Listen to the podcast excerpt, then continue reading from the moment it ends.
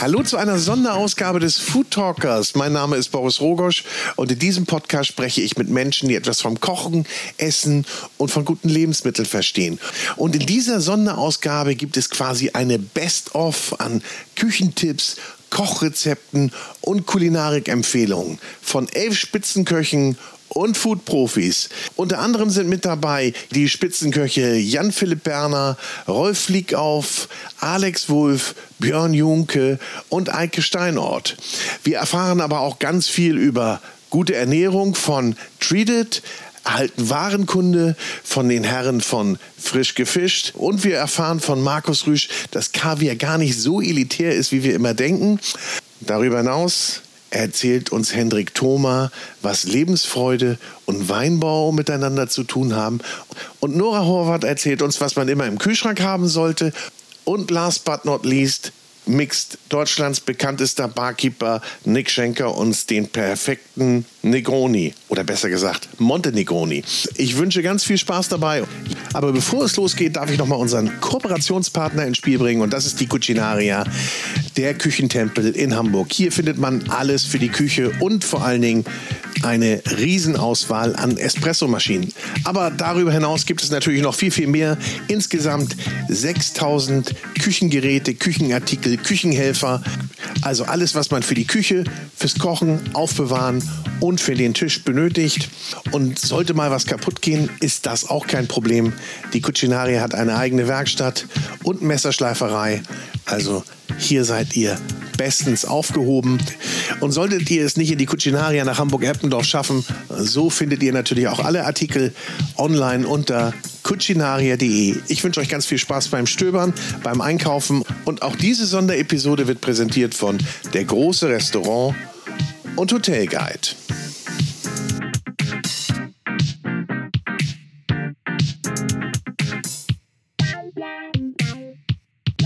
Und da man am Anfang des Jahres ja auch immer viele gute Vorsätze hat und sich auch besser ernähren möchte, hört ihr jetzt von den Treated Jungs die Faustregeln für eine gute und ausgewogene Ernährung.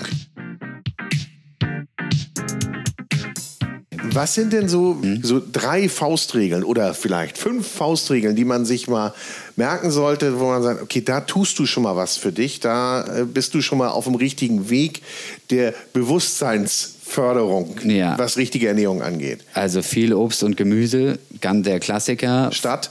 Was dafür weglassen? Zusätzlich oder was weglassen dafür? Naja, also sagen wir so, du kannst jetzt ja Kartoffel einmal als Pellkartoffel essen oder als Pommes. So, die Pommes sollten wir natürlich im Optimalfall weglassen, sollte, glaube ich, auch jedem nee, ich, ich glaube nicht. Also, ich glaube nicht. So ein Wieso? gewisses Gefühl sollte man, also eine Pommes ist nicht, nicht unbedingt. Okay, wir ja. halten es fest. Mehr Gemüse. Genau, mehr Obst, mehr, und, Gemüse. mehr Obst und also Gemüse. Also täglich ja, definitiv. Also circa 300 Gramm äh, Gemüse pro Tag.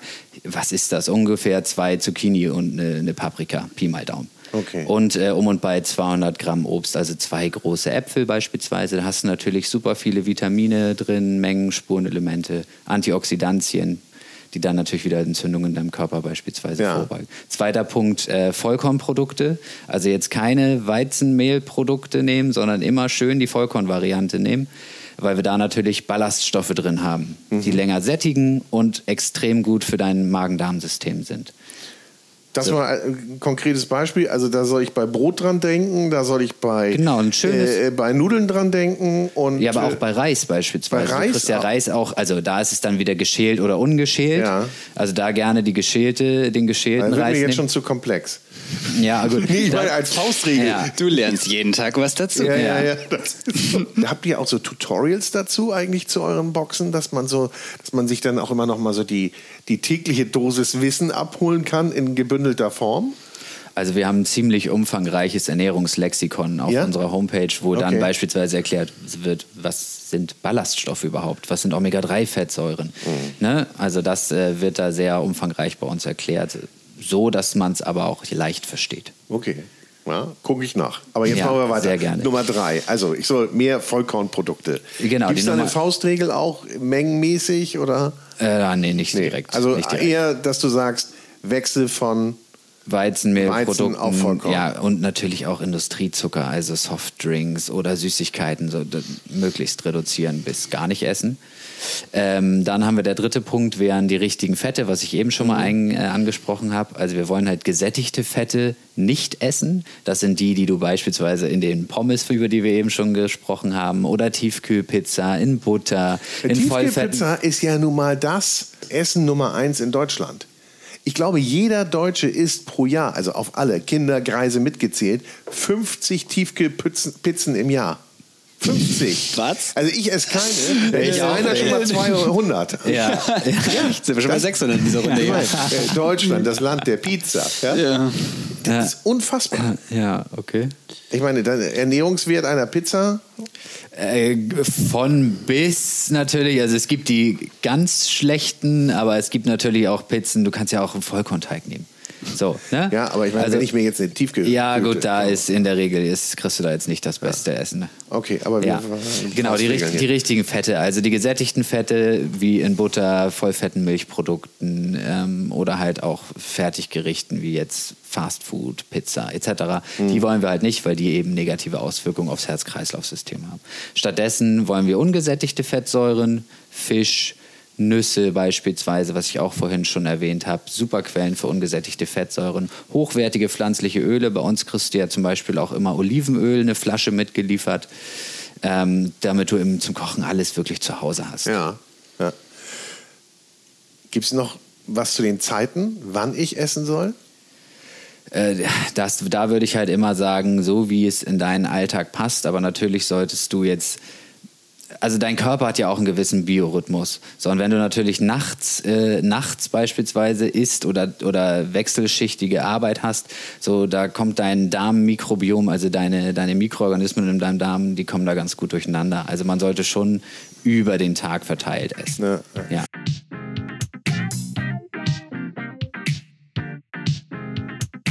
Und jetzt hörst du von Jan-Philipp Berner, dass auch für ein privates Dinner Vorbereitung das A und O ist.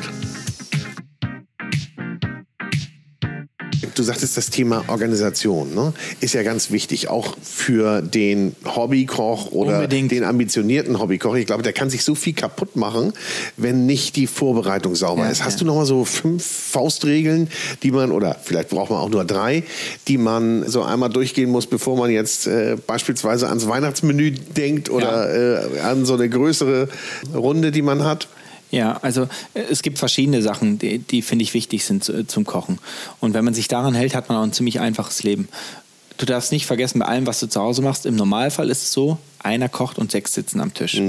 Das heißt, im Zweifel haben alle einen tollen Abend, außer der Koch. Das musst du dir schon mal abschminken, weil alle sollen einen tollen Abend haben. Das heißt, du musst dich so gut wie möglich auf deine Gäste vorbereiten und einfach wirklich bei jeder einzelnen, bei jedem einzelnen Teil überlegen, muss ich es jetzt machen, wenn meine Gäste schon da sind, oder kann ich es vor, vorbereiten? Das ist doch das, was wir auch machen. Wenn ich anfange, die dunklen Soßen zu kochen, wenn der Hauptgang abgerufen ist, da kriege ich die rote Karte und die Gäste, die Hauptgänge kommen um halb vier morgens. Ne? Also es ist natürlich macht es mittags kein, also wenn wir hatten jetzt gerade über das Hirschkalbsrücken äh, gesprochen. Vier Tage habe ich da gelernt, Natür- ja. aber natürlich macht es keinen Sinn, den Hirschkalbsrücken mittags zu braten. Aber wer die Soße um 19 Uhr anfängt anzusetzen, der hat dann was falsch gemacht. Was heißt falsch gemacht? Also es geht wirklich ums Koordinieren. Was kann ich vorbereiten, was nicht. Und dann diesen Baukasten vorzubereiten, dass ich am Schluss zusammensetze. Und die Pilze müssen natürlich frisch gebraten werden, die Birne vielleicht auch, der Hirschkalbsrücken auch, der Rest ist aber fertig. Das nennt sich in der Küche Mise en place, also vorbereitende Arbeiten, alles an seinem Platz. Und wenn man das wirklich mal macht, und das kann man bei allen machen, das kannst du bei, bei jedem Gericht machen. Und wenn du die Lasagne hast, ne, ich möchte heute eine Lasagne zusammenzimmern, muss ich die Pasta am selben Tag machen? Kann man die vielleicht sogar einfrieren? Kann ich die Bolognese nicht einen Tag vorher machen? Kann ich die Bechamel nicht vorher machen? Ja, und am Schluss muss ich eigentlich nur fünf Sachen aufeinander schichten in den Ofen schieben. Easy. Ja, oder ich habe sogar alles fertig. Und so kann man alles in Frage stellen, dann bei Rezepten die Dinge einfach mal zu Ende zu lesen von Anfang bis Ende, dass man einfach einen Überblick wichtig, hat. ne? Das macht- ja, es hört sich so banal an, aber ist es wirklich einfach mal einen Überblick zu bekommen, was ist Ja. es? Und und äh, dann, dann funktioniert das auch ziemlich gut. Und wir haben jetzt zum Beispiel bei uns in der Küche auch, wir, wir sind keine elaborierte Küche mit viel Technik. Wir haben einen Ofen, Wir haben Herdplatten, das war's. Und ein Pass. Und das ist zum Beispiel auch was, was, glaube ich, zu Hause ganz wichtig ist. Die meisten wollen natürlich besonders, gerade wenn man besondere Essen hat, besonders schön anrichten, besonders vielschichtig. Ne? Man darf nicht vergessen, ich habe selten zehn Köche, die mir zu Hause helfen und ich habe selten eine Wärmebrücke. Und, und wenn ich Pech habe, sind meine Teller nicht mehr vorgewärmt. Das heißt, ich tue keinem Gast der Welt einen Gefallen, wenn es wunderschön aussieht, aber nicht schmeckt und lauwarm ist. Weil am Schluss geht es immer um Geschmack. Und da, Geschmack hat auch was mit Hitze zu tun. Und darum lieber weniger Komponenten und die dafür besser auf den Punkt, mhm. auf den Garpunkt und vor allem heiß servieren oder kalt servieren oder was auch immer du gerade machst. Ich glaube, dass man sich damit selber einen großen Gefallen privat tut und auch seinen Gästen und dann hat man auch viel mehr vom Abend und darum geht es doch eigentlich auch. Ja, auf jeden Fall. Oder Mittag, ja. Ja, ja. Aber nehmen wir mit, Planung ist alles. Ja. Planung, Vorbereitung. Ja, also da muss man auch sagen, Küche ist ja auch schon so ein, so ein gewiss, zum gewissen Stück Lifestyle geworden. Ne? Mhm. Also wenn ich mir manchmal Küchen angucke. ich glaube, die meisten können mit ihren Küchen gar nicht umgehen. Ja, ich glaube vor allem, dass die meisten Küchen besser ausgestattet sind als unsere professionelle. Das ist ein anderes Thema. Aber was man nicht vergessen kann, man muss sich auch mal behelfen. Also man braucht auch nicht für alles irgendein blödes Gerät. Also ne, wenn, wir, wenn wir zu Hause, ich habe doch keinen Räucherofen zu Hause. Wenn ich ein Stück Lachs mal räucher irgendwie zum, zum Mittagessen mhm. oder irgend so ein Zeug, ja, dann nehme ich einen Topf, mache da Späne rein, äh, lege ein kleines Gitter rein, lege meinen Fisch drauf, mache einen Deckel drauf, stelle das, äh, stell das auf die Terrasse, damit es nicht stinkt. So, ja. ne? Da brauche ich keinen Räucherofen für. Also man kann sich ja schon behelfen. Man, auch. man muss auch ein bisschen die, flexibel sein. Ja, genau. Man ja. braucht nicht immer die High-End-Geräte, wobei das freut jetzt unseren Kooperationspartner und Sponsor Cucinaria gar nicht. Ja, doch, doch da braucht man alles man, man braucht alles. die allerbesten Sechs Eichmaschinen. Wobei, ich muss sagen, ich kriege manchmal Bilder von Gästen. Die, die, ich habe gestern wieder für Freunde gekocht. Die Freunde sind dann 20 Personen, der hat sechs, sieben Gänge gemacht, wo ich denke, meine Güte, die sind doch wahnsinnig. Ja, die waren in einem Kochkurs. Die ja. wahrscheinlich. Ja, vielleicht auch, aber nein, das ist, es gibt ja wirklich, und das ist ja genial, es gibt ja solche Verrückten, also ich meine ich mein das ja nur positiv, solche Kochverrückten ja, auch. Klar. Und jetzt verrät uns Nora Horvath, welche Grundzutaten man immer im Kühlschrank haben sollte.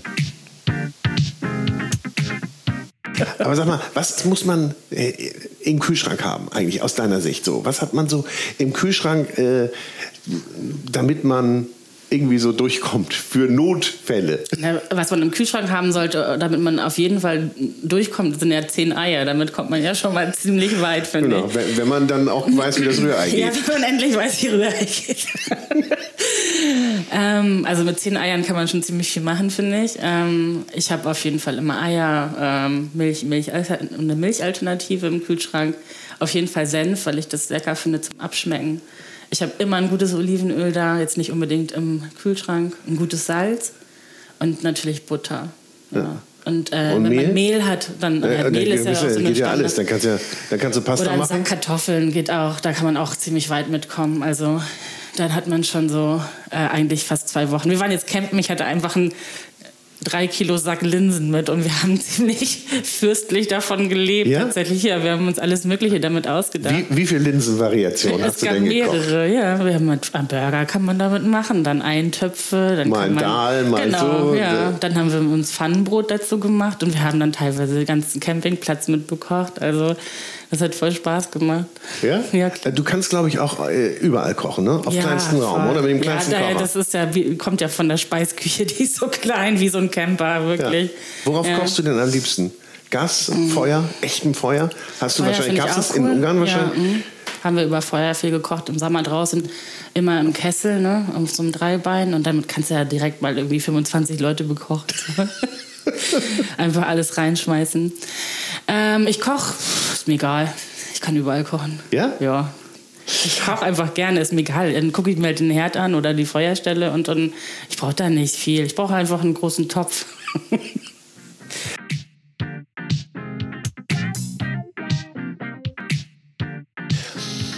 Und jetzt wird es fast philosophisch, denn Eike Steinert erklärt uns, wie er ein Menü entwickelt. Ein, ja, ein autobiografisches Menü, denn es beruht ganz stark auf Erinnerungen an Orte, an Emotionen. Aber hört selbst und bekommt Appetit.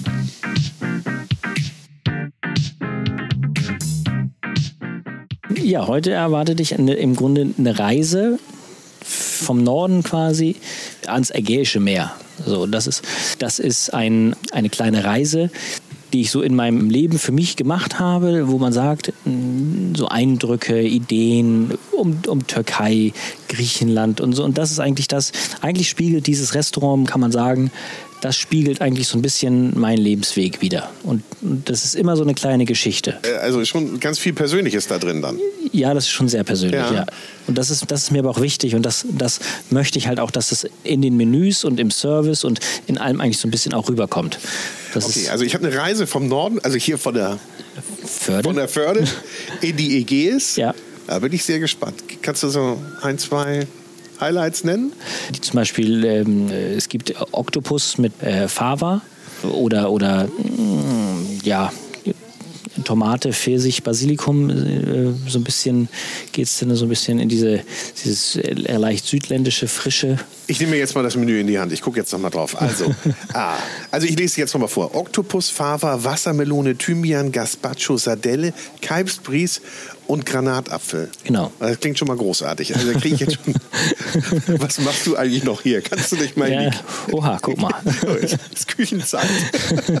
Du kombinierst also die unterschiedlichen Einflüsse miteinander. Ja, genau. Also ich, ich kombiniere. Das ist äh, teilweise schwierig.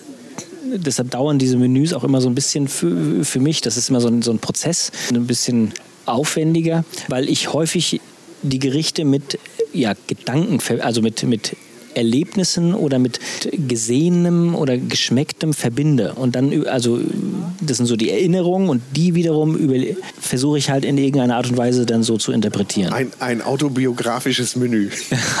ja. Und wenn man so den, den Stil beschreiben sollte, wie würdest du das machen? Das ist äh, schon sehr französisch gekocht, aber äh, eher minimalistisch, nordisch, glaube ich, angerichtet. So würde ich das beschreiben, ja. Man kann sich auf eine kleine Reise freuen und Ja. man muss sich auch darauf einlassen. Muss man, ne? Ja, ja, ja, ja. Man, man soll jetzt nicht sagen, oh, jetzt muss ich aber, oh, ich habe hier, ich hab hier einen Zug um sechs Ja. äh, oder, oder um zehn Schön muss ich ja, meinen Bus ja nehmen. ähm, genau, nein, also das möchte ich auch nicht. Ich möchte, dass man, das muss halt genossen werden. Und das, äh, ja, das ist halt einfach zum, zum Runterkommen, zum sich hinsetzen, genießen. Das, das soll das widerspiegeln, genau.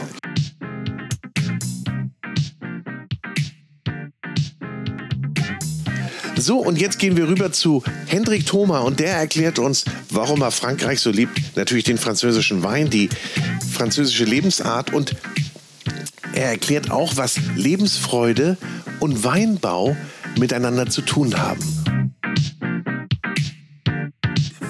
Jetzt gehen wir mal nach Frankreich. Und ähm, Manitou Salon ist nicht an der oberen Loire.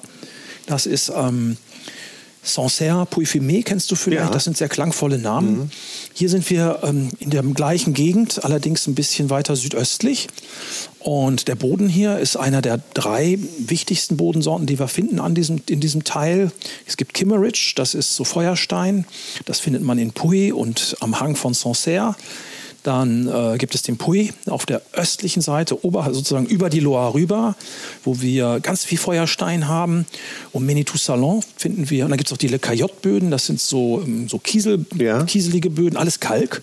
Das sind äh, Kimmeridgian und Oxfordian, äh, so eine, ich sag mal, urzeitliche Abbruchkante, muss man sich das vorstellen, die in England anfängt, über das Pariser Becken, über Paris, die Champagne, Chablis, bis eben hier, hier hinreicht. Und das ist eben auch ganz spannend. Beim Wein ist Geologie ganz, ganz wichtig. Und das ist hier, die heißen Terre Blanche. Das sind so weiß schimmernde Kalkböden, die so fast so richtige Brocken sind. Und wenn man im Sommer ist in dem Gebiet und die Sonne scheint drauf, dann wird es richtig leuchtet hell. Und die Sorte ist äh, Sauvignon Blanc. Das steht aber nicht drauf, weil wir eben ja vom Sauvignon gesprochen Genau. haben. Das ist eben der Name der Gemeinde. Und der Name der Gemeinde äh, manifestiert sich A durch das Klima. Das ist hier so semikontinental. Plus durch den Boden. Und jetzt kommen wir zu dem Winzer Florian Moyer, den ich finde, der das wunderbar interpretiert. Das ist jetzt ein junger Wein. Das ist ein Sauvignon Blanc, wie ich ihn gerne trinke. Ich muss auch sagen, Gott sei Dank hat er keinen Schweiß. Nee, ja, ich bin auch auf der Suche, aber Ja, das ist blöd, wenn man das jetzt schon sucht. Das ist eigentlich, ich glaub, Naja, das heißt neurolinguistisches Programmieren. das war ja, genau, das war ja nun die Vorlage. Ich hätte es auch nicht gesagt, aber Ja, Ich liebe, ich muss sagen, die Franzosen haben eine andere Kultur, äh, wenn es um Wein geht, als viele andere Nationen oder es ist die präziseste vielleicht. Es geht immer um die, um, häufig um den Platz, um die Herkunft, wie man das am besten interpretieren kann. Und da kommen eben ein paar hundert Jahre Erfahrung oder ein paar Jahrtausende Erfahrung manchmal auch rein. Und das eben in einer Dichte. Das ist eben das Große an Frankreich. Auch äh, wenn viele Deutsche Probleme haben mit der französischen Küche und mit französischen Weinen, sie finden das zu komplex, zu kompliziert. Ähm, es sind einfach, das ist einfach geil. Frankreich hat diese Vielfalt. Und ich wünschte, wir hätten ganz bisschen mehr von dieser Lebensfreude oder Lebenskultur auch hier bei uns. Ja. Noch ein bisschen mehr. Würdest du den Weinbau mit Lebensfreude gleichsetzen? Würdest du sagen, Ja. in den Ländern, wo viel Weinbau äh, betrieben wird, ist auch die Lebensfreude ein wenig höher? Ja, ist es. Wobei, äh, ich stelle ja gerade fest, nördlich von uns, äh, Richtung Dänemark, Norwegen, Skandinavien generell, hat eine unglaubliche kulinarische und auch Weinbau. Also die Leute haben ja nicht mehr Ahnung als hier, aber sie sind viel offener und sie haben doch anscheinend ähm, ein anderes Gefühl für was was kosten muss, also oder darf. Und dann ist es auch okay. Also die, die haben unglaublich tolle Qualität, äh, die man findet auf den Weinkarten, gerade Kopenhagen. Finde ich total inspirierend zurzeit. Und es sind eben die kleinen Details, die es machen. Und die äh, Franzosen und äh, Portugiesen, Spanier, Italiener, Mittelmeeranrainer, Griechen äh, und, und, und, und, die haben natürlich durch die Römer eine, äh, eine tolle Lebensqualität. Das haben wir hier in Deutschland auch schon, wo die Römer waren. Ist ja, doch, ja, die Uhren gehen da ein bisschen anders. Wir probieren.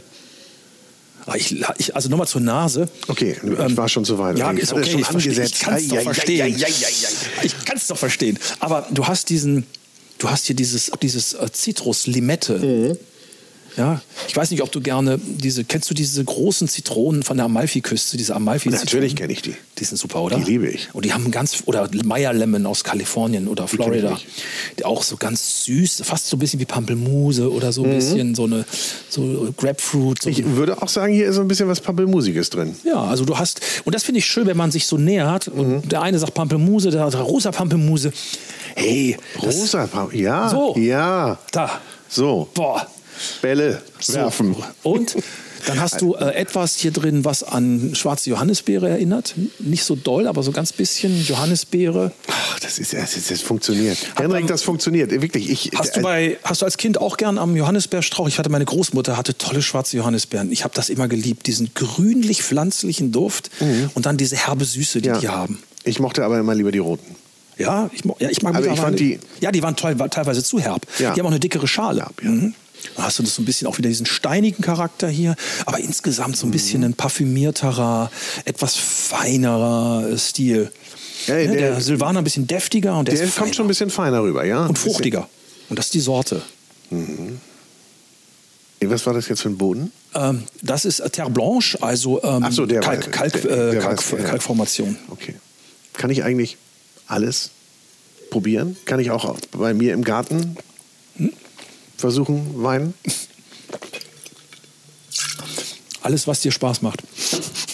Mach doch. Gucken wir uns das Ergebnis mal an in 30 Jahren. Weinbau ist eben auch etwas, was häufig über die Generationen geht. Mm, Ist das nicht geil? Oh, der, ja. Geil. Und jetzt ein paar, paar magst du gern Austern? Ja, ich liebe Austern. Ja, mag nicht jeder, aber so zu Austern oder zu Seafood oder zu ein paar Krevetten mit Mayonnaise. Äh, ich kann mir jetzt irgendwo vorstellen, äh, irgendwo an der Küste zu sitzen, ein paar Krevetten poolen, Mayo und so ein Glas Wein dazu. Genau.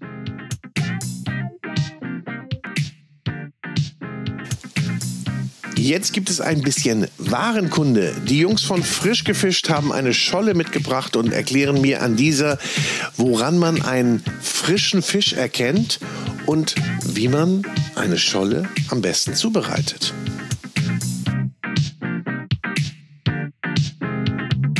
Jetzt freue ich mich aber auf die Scholle. Wollen wir die nochmal angucken eben? Können wir gerne machen. Ja. Sollen wir auf den Tisch nehmen? Ja, natürlich.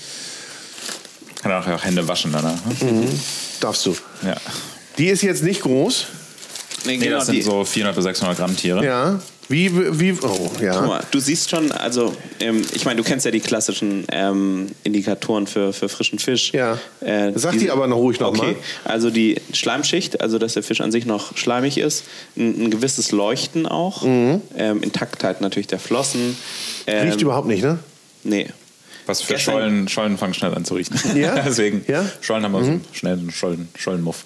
Äh, klare Augen natürlich und die roten Kiemen. Also die Kiemen sind natürlich immer ein Indikator, Ja. kann man auch mal machen. So, ja. Die checkt man immer, das sind so die, die Grundchecks, um zu sehen, wie frisch der Fisch ist und wie intakt. Hier kannst du es einmal sehen. Ja. Und ja, wie, wie frisch der ist, einfach von der Haptik. Äh, riechen ist auch immer eine Empfehlung. Wirklich einfach mal dran riechen.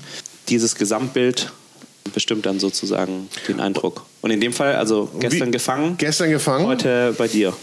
Und wie bereite ich die zu? Auch da äh, Empfehlung eigentlich am besten in der Pfanne anbraten. Schollen Küchen fertig zu machen ist ja eigentlich so einfach, Ja. aber viele kennen den Trick nicht oder trauen sich auch nicht so ran. Du kannst quasi wirklich auch mit einer handelsüblichen Schere einfach entlang hier der Außenflossen schneiden, hinten die Schwanzflosse abschneiden und dann auch selbst hier einmal den Kopf abtrennen. Ähm, einmal in Mehl panieren und in die Pfanne mit Butter. Super, Traum. Ja. Da hast du ja auch das Problem gar nicht mit der, bei der Scholle gar nicht mit der Grete. Da haben ja auch viele Angst vor, nicht? Weil du ziehst ja wirklich das Fleisch wunderbar von der Grete ab und eigentlich äh, musst du Richtig. schon dich ganz blöd anstellen, um Ja. überhaupt eine Grete erwischen zu können. Genau, Oder? ja. Und weiter geht's mit Björn Junke vom Restaurant Hako in Hamburg. Den habe ich nämlich beim Austernfestival auf Römö in Dänemark getroffen. Hier hat er an einem Kochwettbewerb teilgenommen und er hat einen Austern-Hotdog kreiert. Und woraus das besteht und warum es sich lohnt, dieses mal genau anzuhören und vielleicht auch mal nachzukochen, das hört ihr gleich. Bevor wir jetzt drauf kommen, was ihr heute Äh, dabei habt, nimmst du denn so ein bisschen Inspiration auch von sowas mit, von solchen Ja, Veranstaltungen? auf jeden Fall. Also ich muss sagen, äh, wenn man jetzt so ein bisschen durch die Reihen geht, das Niveau von, von, von, von jetzt zu 2019 ist ein komplett anderes. Ne? Also jetzt, ist- ich höre mich an wie ein alter Hase, ich war erst einmal da. Ja, also ähm, aber man sieht schon, dass früher war das, alles was, anders. Äh, ja, ja, ja, ich glaube, die Leute haben genug Zeit gehabt, äh, rumzuprobieren ja, die, äh, in der Pandemie. Aber das, das, das Niveau ist schon sehr, sehr hoch. Also was, was die Leute hier auf den... Und ihr geht jetzt mit Ja, einem, mit ich einem Hotdog. Ich habe eben gesagt, ist das ein Smörrewort? Habe ich gleich erstmal an, an, an, die, den anderen gekriegt. an die Waffe bekommen. Sieht erstmal hammergeil aus. Was kann das? Vielen Dank. Wir haben halt gedacht, okay, was machen wir? Ähm, wir sind in Dänemark, um so ein bisschen die Brücke zu schlagen, haben wir uns äh, überlegt, diesen Hotdog mit einer Auszeit zu machen. Ähm, und das ist uns ganz gut gelungen. Ja. Das ist ein ganz weiches Brötchen aus einem Brioche. Eine pochierte Austern, ähm, die haben wir sous vide gegart in der Schale. Dann haben wir eine Austern-Mayonnaise dabei, also aus einer gekochten Auster. Wir haben eine Dill-Mayonnaise, Zwiebelringe frittiert. Äh, wir haben eine ganze Menge. Weißkraut ist mit drin, Gurke ist mit drin. Ähm, und wir haben Tomaten, die wir ähm, lange eingelegt haben, dehydriert haben und dann in dem Sud wieder ähm, rehydriert haben. Das gibt so ein bisschen ja, Säure, Süße. Das gibt einen wahnsinnigen Kick zum Hotdog. Du musst gleich mal reinbeißen. Oh, Das ist, ich- äh, ja, ich, ich, Ich schon. lass es noch ganz. Ja, ja. Das Wasser läuft im Mund zusammen. Nein, es ist sehr, sehr gut. Wir haben tatsächlich um 10.30 Uhr ging es auf und wir haben, glaube ich, schon ähm, 40 Hotdogs verkauft innerhalb von 10 Minuten.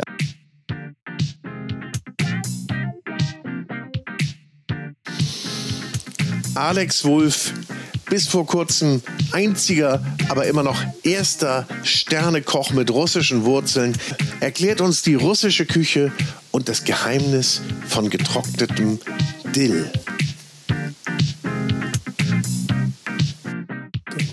Und hast du auch so ein Gericht, wo, wo deine Gäste sagen, das, das wollen wir immer haben, dass, Ja. dass du dich los wirst? Ja, ja, das ist der- ich, dass du immer mitschleppst? Das ist ein vegetarisches Gericht, was mir eigentlich sehr untypisch ist. Ja. Aber wir haben den sibirischen Gemüsegarten. Okay.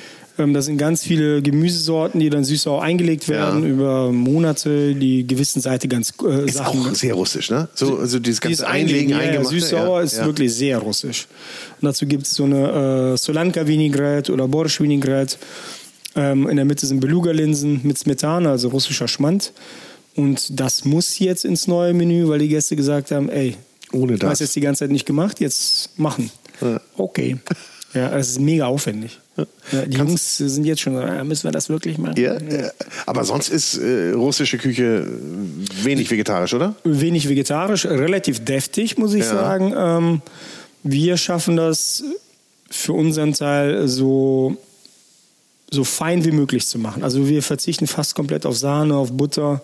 Und ich war jetzt in, in Murmansk, ey, da wird ja überall Sahne draufgetan. Überall. Ja. Überall Sahne, Mayonnaise oder sonst irgendwas. Ja, ja, ja. Aber halt fettiges. Ähm, und wir verzichten halt darauf. Oder Zahl, fast. Und wenn man sonst so die Assozi Assoziation hat, russische Küche, Kaviar ohne Ende, ist Ka- aber auch nicht mehr, ne? Nee, nee. nee. Das ist so Wir- wir eher so machen- auch so ein Klischee. Wir machen Kaviar oder wir benutzen natürlich Kaviar. Wir haben ja unsere eigene Troika äh, Edition ähm, an unserem Kaviar. Wir machen auch viel Senfkaviar, also veganen Kaviar. Ähm, Aber russische Küche ist viel mehr. Also ich sage immer, die russische Küche ist nicht nur Dill und rote Beete oder nicht nur Kaviar. Mhm. Aber trotz, wenn ich darüber rede, merke ich halt immer wieder, es ist doch ziemlich oft in meinem Menü in, in irgendeiner Art auch verwendet.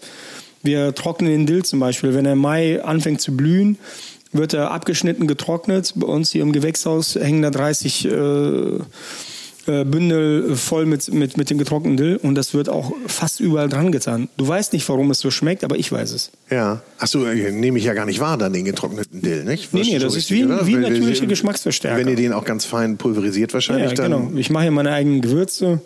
Ja. Ähm, Borschgewürz. Ja? Äh, ja. Okay, Geheimrezept. ja. Aber es ist aber nicht im Handel. Also nur für dich. Nee, ist im Handel. Ist im Handel? Ja, ja. Oh, weiß ich gar nicht. Wir haben bei Jordan Olivenöl ähm, haben wir was stehen, ähm, kommt jetzt beim Edeka und Rewe hier bei uns in Erkelenz. Ach. Wir warten, wir haben da so einen so ein, so ein, ja, Eyecatcher gemacht. Du ha- hast halt die Möglichkeit mit deinem Handy auf dem, äh, auf, auf dem QR-Code zu gehen und dann kommt ein Video von mir, wie ich mit den Gewürzen umgehe.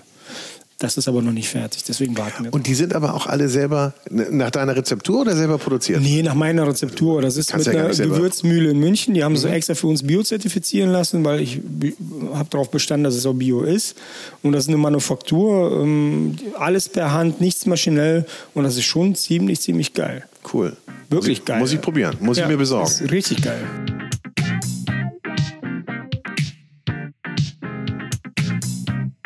Und jetzt klärt uns Kaviarhändler Markus Rüsch darüber auf, dass guter Kaviar gar nicht teuer sein muss, dass es gar nicht so ein elitäres Produkt ist und dass Kartoffelpüree mit Kaviar eine Offenbarung sein kann.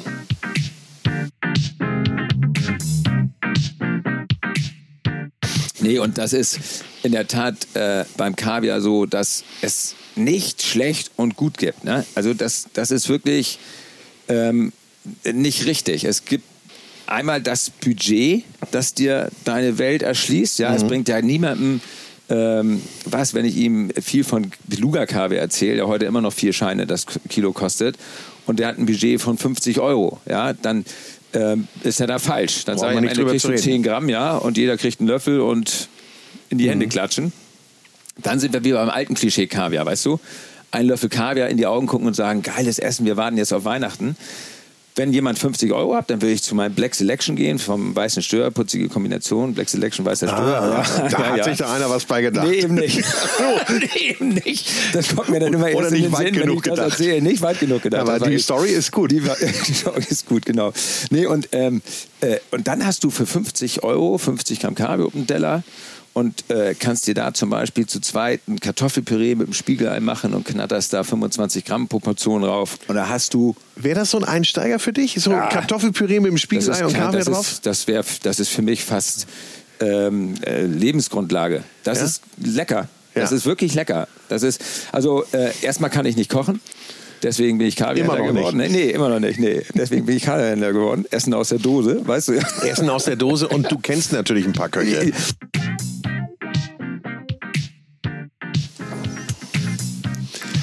Ob Markus Rüsch auch den Sternekoch Rolf Fliegauf kennt, ist mir nicht bekannt, aber Rolf Fliegauf erklärt uns, warum er die Schweiz so liebt und die dortige einfache Küche.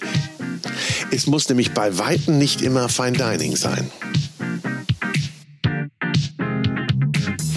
Und wenn du so ganz einfach essen gehst, also sag mal einfach, so, ich meine, da habt ihr ja bei euch in der Gegend habt ihr ja auch richtig viele, to- wie du Wunderbare vorhin sagtest, auch, auch tolle, einfache Restaurants. Was isst du dann? Wo gehst du dann hin? Äh, völlig stimmungsabhängig. Ne? Also das, äh, das kann mal eine schöne Bratwurst sein, bis hin zu einer, zu einer tollen Pizza oder einen schönen Teller Pasta oder im Grotto auch einfach nur ein bisschen so schön aufgeschnittenen Käse, eine schöne Salsitz dazu, ein gutes Brot, ein Glas Rotwein.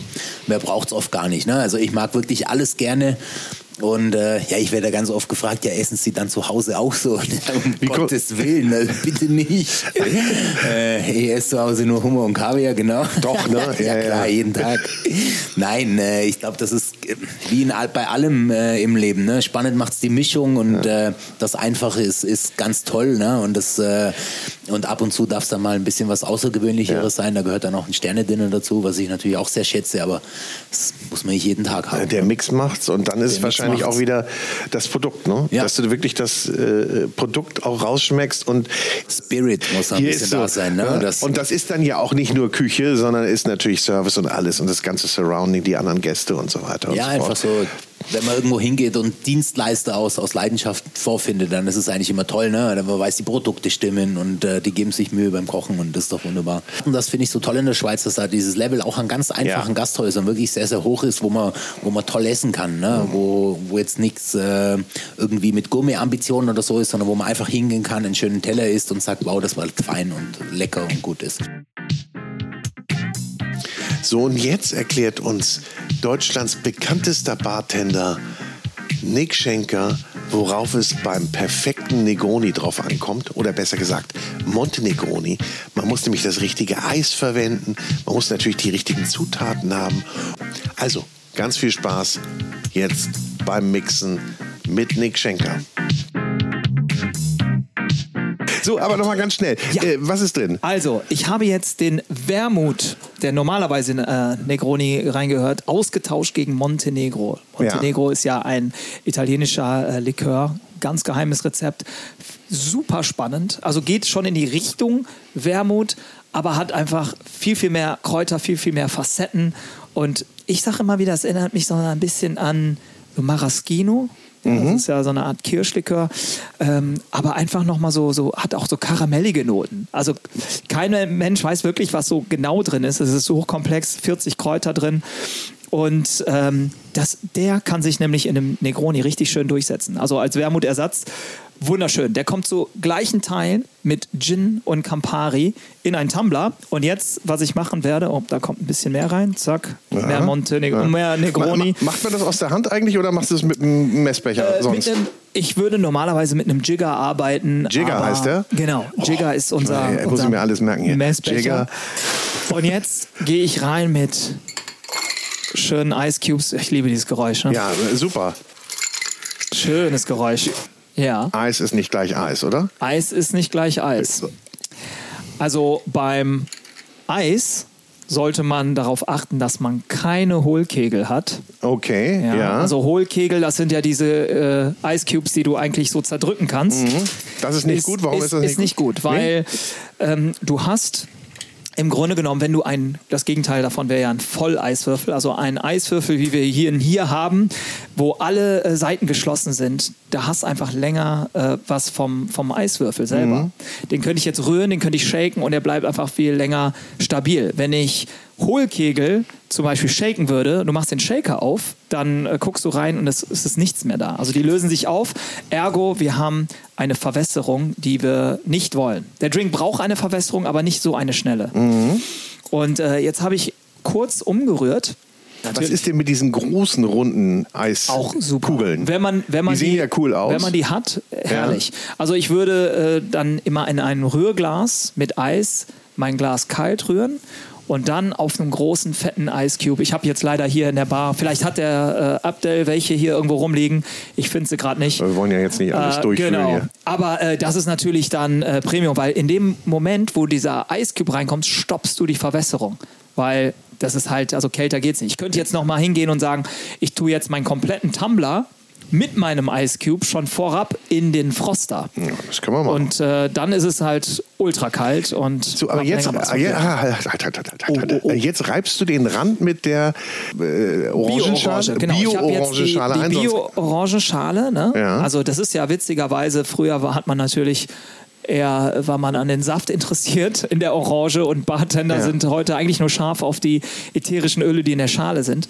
Und ich habe jetzt den Glasrand richtig schön damit eingerieben und zwischen Zeigefinger und Daumen die Öle ausgepresst und dann diese Schale oder Zeste mit in den Drink reingegeben. Und die hat aber ein Aroma, ne? Die hat ein Aroma. Und, und genau das ist es. Und deswegen bin ich auch der größte Gegner von Strohhalm. Generell.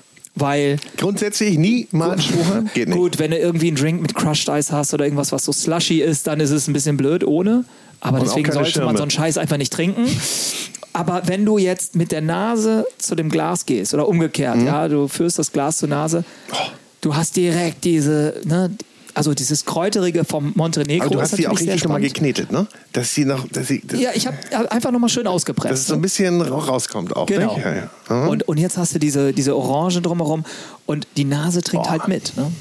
Die Nase trinkt mit. Du kennst das, wenn du erkältet bist, schmeckst du halt auch nichts. Und deswegen ist Geruch auch so wichtig. Und habe ich einen Strohhalm, bin ich weiter weg vom Glas.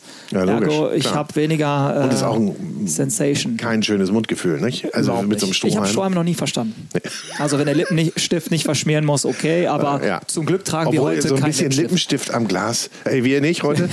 heute. Ein bisschen Lippenstift am Glas finde ich manchmal ganz heiß. Sexy, ja, doch. So. Ja. Mein Lieber, Sollen wir? dann würde ich sagen, oh, cheers. Oh, das macht man nicht, ne? Was ich denn? ich wollte ich wollt ja, schon ey, ich guck wollt mal, so das ist die. Power des Montenegronis, der zieht dich schon in den Bann, ne? Ja, ja. Dass du gar nicht mehr anstoßen wolltest. Mont also, Montenegroni. genau. Von Okay. Montenegro und Klar. Negroni. Cheerio. Hm? Herb, Ja. trotzdem eine gewisse Süße, komplex. Die Orangenöle noch dabei. Hm. So, und das ist einfach, äh, das, das geht runter wie Öl. Das ist, das ist ein Drink, den trinkt man ja nicht schnell, den zippt man nur. Aber da, ich sag, ich schwöre dir eins, davon könnte ich zehn Stück am Abend trinken. Nee. Ernsthaft. Äh, Ich, das, Begleitend über den ganzen Abend. Ne? das hätte Also, ich dich jetzt gerade fragen wollen. Aber wenn du dann noch eine Speise zu dir nimmst, dann passt da ja irgendwann nicht mehr. Bei mir schon. Ja? Tatsächlich, ja. Ich, ich mag den einfach. So, und wir sind am Ende mit der Sonderedition vom Food Talker Home Cooking 3. Ich hoffe, du hast ein bisschen Spaß gehabt, ein paar Tipps, Ideen und Inspirationen mitgenommen, die du gut verwerten kannst. Ich sage Dankeschön fürs Zuhören und ich freue mich, wenn du bei der nächsten Food Talker Episode wieder dabei bist. Bis dahin wünsche ich alles Gute und ich darf mich an dieser Stelle bei unserem Kooperationspartner, dem großen Guide, bedanken. Ein Guide für Gäste mit Informationen Inspiration für Menschen mit Leidenschaft für kulinarischen Genuss. Bis zum nächsten Mal. Tschüss.